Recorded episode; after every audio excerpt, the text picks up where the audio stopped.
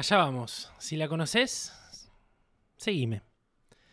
Desde el punto de luz en la mente de Dios, que afluya luz a las mentes de los hombres, que la luz descienda a la tierra. Desde el punto de amor en el corazón de Dios, que afluya amor a los corazones de los hombres, que Cristo retorne a la tierra.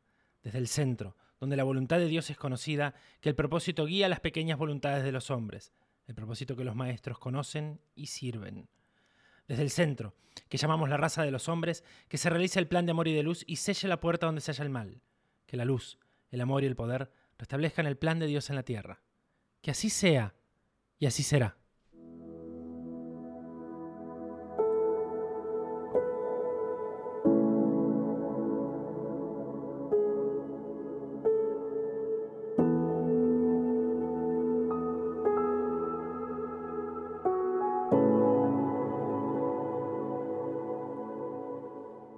Nunca, había grabado un, un capítulo del podcast el 7 de diciembre. Voy a tratar de publicarlo hoy también. La idea es publicarlo hoy. El día del cumpleaños de la maestra, de la generadora de este podcast. Pero también se me ocurrió, hace tiempo ya, entender y tomar el puesto.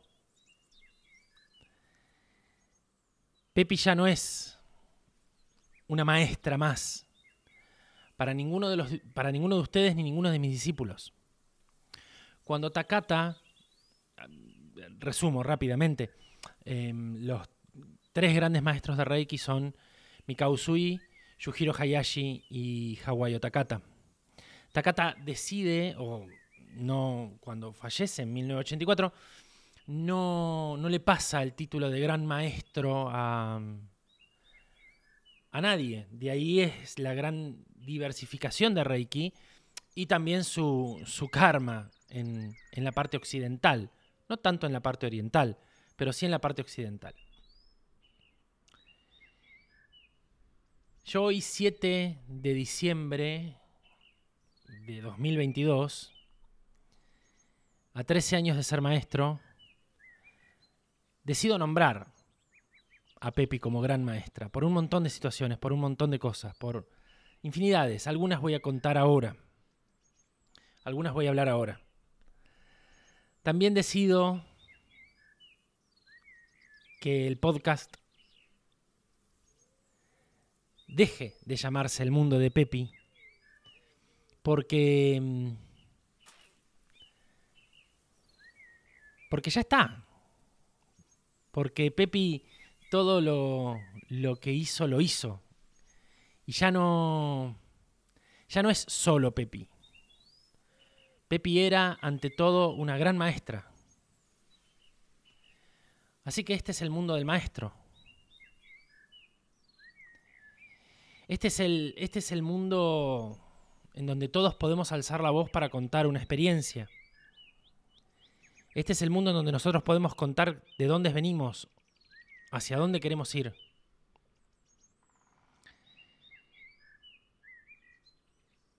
Este es el mundo. El mundo de todos nosotros. Um, es muy difícil, es muy difícil poder eh, encontrarle un, un nombre a algo que, que tenía su, su, marca, que tenía su identidad. Pero creo que es momento de que, de que dejemos un poco, todos nosotros, me incluyo, ¿eh? empiezo por mí, los egos mal encajados y, y entendamos que este camino es un camino que cada uno de ustedes, cada uno de ustedes los va, lo va a marcar como sea necesario. La verdad es que hoy me levanté y no, no, no era mi intención. Acá en Argentina estamos en verano, mucho calor, está haciendo un calor sobredimensionado para la época, sobredimensionado para la época. Pero nunca me imaginé que me iba a levantar y que iba a grabar un capítulo el día del cumpleaños de Pepi. Ya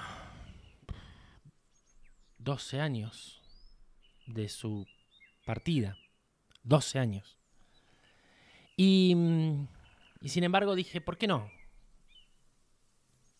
Nunca conté mucho el final o la transición final. Cuando, cuando ella me nombra a mi maestro, eh, ya no podía casi estar de pie. Va, casi no, no podía estar de pie. Se manejaba con, con silla de ruedas. De hecho, modificó toda la entrada de su casa para poder entrar y salir con la silla de ruedas. Y lo más loco es que para poder hacer las iniciaciones uno tiene que estar parado. Los maestros debemos estar parados por detrás de nuestros iniciados y en una postura muy, muy compleja del cuerpo, muy difícil de hacer, cansadora. Hasta ese momento yo no pensaba en eso. Yo sabía que Pepi iba a estar parada en esa postura, iniciándome. Lo que nunca me imaginé es cómo. Ese día fue el 3 de marzo del 2009. A las ocho y pico de la noche. Ella entra con su silla de ruedas. Tenemos la última sesión en donde básicamente la última sesión de la maestría fue despedirme. O sea, entraba un discípulo, se iba un maestro. Despedirme y hacer un repaso de mis deberes como maestro. De mis responsabilidades como maestro. De lo que hoy de alguna u otra manera estoy haciendo.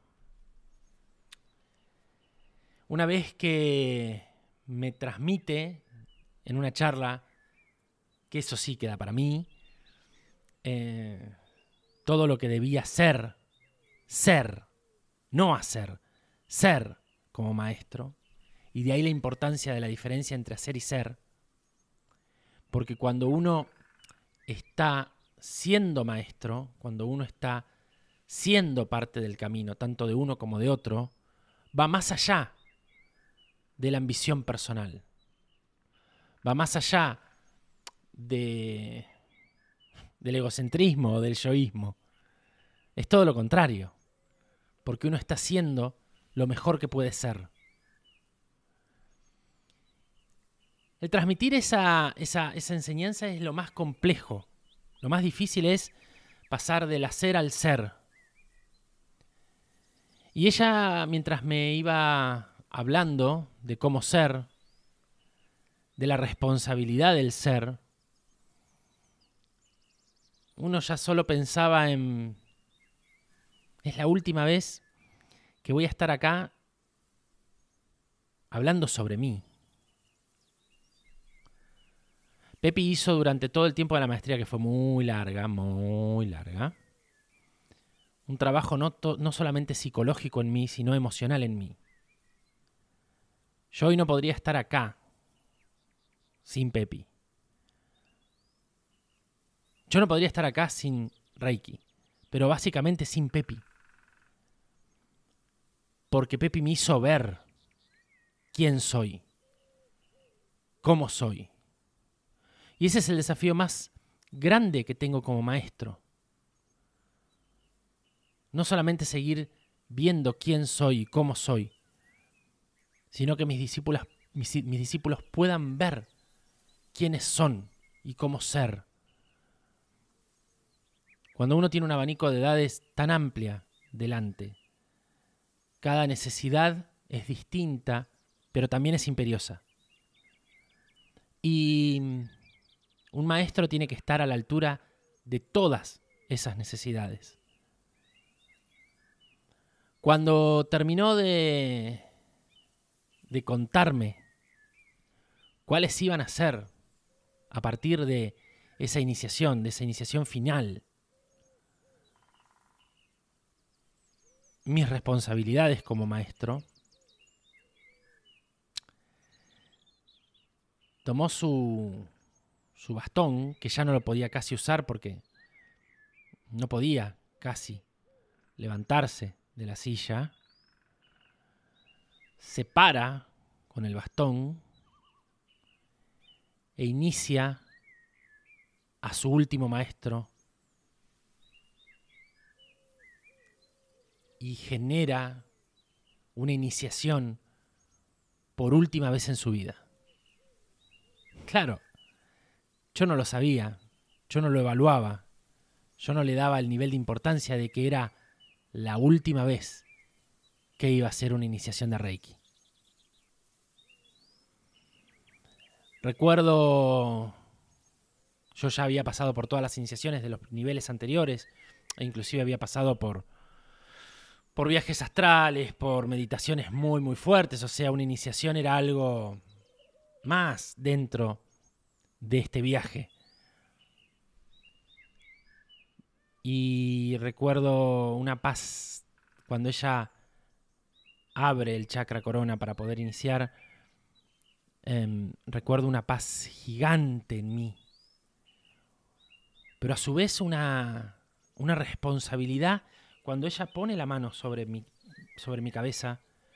Una responsabilidad gigante de seguir con un legado, de mantener un legado.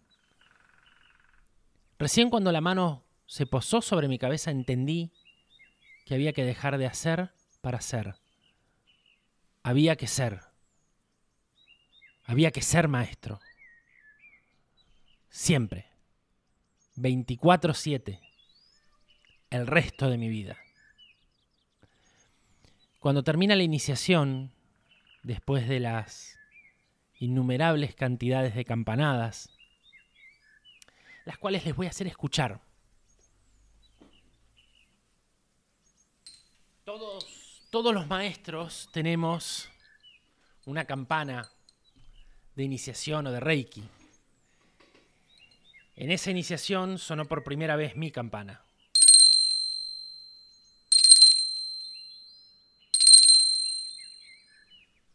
Siempre tres veces, porque es un número maestro. En la última campanada se escucha la exhalación de Pepi, porque hay que mantener, en las iniciaciones hay que mantener la respiración. Es, muy, es muy cansador una iniciación. La exhalación final. En esa exhalación se escuchaba y se sentía, el trabajo está cumplido. Ahora la pelota es tuya. Yo no, como dije al principio, no tomaba dimensión de, de lo que realmente me, me iba a pasar el resto del tiempo. El 3 de marzo es el cumpleaños de mi y yo de ahí me iba, vestido de blanco. Me iba al cumpleaños de, él que cumplía, creo que 12, creo. O 11 o 12, no, no recuerdo ahora. Pero por ahí, creo, creo que 12, 11, 12, por ahí. Eh, y me iba para allá. Y, y se terminaba una etapa y se abría otra, que es esta. Esta etapa que es el camino del maestro. Camino que empezó por allá. Camino que... Que nada. Que hoy transitamos todos ustedes y yo juntos. Una vez que, fui maestro, se terminaron esas sesiones largas, de charlas largas, que recién, mucho tiempo después, pude entender lo valiosas que eran, lo, intensas y lo importantes que eran esas charlas. Se terminaron. Y cada vez que yo seguía viendo a Pepi, pero cada vez que iba con algún quilombo mío y se lo planteaba, ella me miraba fijo y me dice, ¿no, ¿no conoces a un maestro que te pueda responder? Esa era toda la respuesta. No porque ella no quisiera responderme, porque ella podía responderme como hoy yo le respondo a todos mis discípulos, hasta los más grandes, que la tienen clara, pero vienen a veces a consultarme porque ese es el camino del maestro. Y, y yo me quedaba como con un sabor amargo porque decía, pero, che, ¿por qué no me responde? O sea, si yo necesito que me responda. No me respondía porque ella sabía que iba a partir y que un día yo iba a venir a buscar una respuesta y no iba a estar. Entonces en cada respuesta que tenía y que decía, y que decía, no conoces un maestro que te pueda responder, me estaba diciendo las respuestas las tenés vos, yo me voy a ir, respondete vos. E inconscientemente empecé a hacerlo, inconscientemente empecé a responderme, ya porque no quedaba otra, ya porque así tenía que ser. Eso fue mediados del 2009. Pepi viaja a, a Barcelona y, y cuando, cuando vuelve ya no era lo mismo. Cuando vuelve, cuando vuelve ya estaba, estaba muy cansada, estaba, estaba agotada y y recuerdo que ya, ya ahí no, sí no se paraba más, estaba solamente con la silla de ruedas. Y recuerdo que un día me dice, a partir de hoy vos tenés que atender a mis pacientes. La primera sesión, recuerdo, fue con una persona muy particular y ella estaba sentada en su silla de ruedas, mirando cómo yo daba la sesión. Y en un momento en la mitad de la sesión, agarra su silla y se va. Y yo dije, ¿qué pasó? Termino la sesión y cuando entra me dice, ya está, a partir de ahora, toma vos tus propias decisiones con todos los pacientes que tengas, de acá en adelante. Y y fue fuerte porque fue entender, fue entender que ella estaba despegándose, ya estaba soltando. Estaba soltando, iba soltando. Y, y ahí empezó un, momento vertiginoso en mi vida en donde, eh, nada, muchas, muchas cosas. o sea, cosas personales, ¿sí? Cosas que, me sacaron tiempo, cosas que cada vez dejé de verla menos, menos, menos, menos, menos, menos, menos. Hasta que, entrado el 2010, yo entro en un proyecto muy grande, no importa, pero que llevaba mucho tiempo, que me llevaba muy, mucho tiempo, mucho tiempo. Y apenas hablábamos por teléfono. Un día me llama Claudia, una, creo yo, la mejor amiga de Pepita. Y me dice, acá estoy con Pepi, bueno, yo no sabía la situación. No existía WhatsApp. Y se escucha del fondo la voz de una persona muy viejita que me dice, te mando un beso grande, cuídate. Y bueno, y, Claudia me dice, ahí te mando un beso, ahí te mando un beso Pepi. Y seguimos hablando de lo que estábamos hablando. Me impactó, yo dije, bueno, voy a ver si en estos días paso a verla. Y me acuerdo que un martes, no, recuerdo si fue un martes o un jueves, realmente no recuerdo el día. Me suena el teléfono, yo estaba en lo de Paulita, una, una amiga que ahora está haciendo su segundo nivel de Reiki conmigo. Y me llama una persona y me dice, ¿te enteraste que Pepita murió, no? No. No. Estaba tan desconectado que no, no me enteré. No hubo velatorio, ella no creía en estas cosas. Y desde ahí entendí por dónde iba el, camino, por dónde, cuál era mi responsabilidad a partir de ese momento. Todos mis discípulos tienen la suerte hoy de poder darse vuelta y tenerme para preguntar. ellos no tienen idea del valor que eso significa. Porque me tienen, no me perdieron, salvo uno que sí me perdió, pero el resto no me, no me perdió, me tiene. Ellos pueden hoy mandar un audio, o pueden venir, o pueden, bueno, los que están lejos no, pero, pero saben que, que el maestro está. Y eso es lo más importante, que el maestro esté. Pero para eso hay que recorrer mucho camino. Y lo más interesante de este viaje es entender que el camino del maestro, esté o no esté, nunca se termina. Que así sea y así será.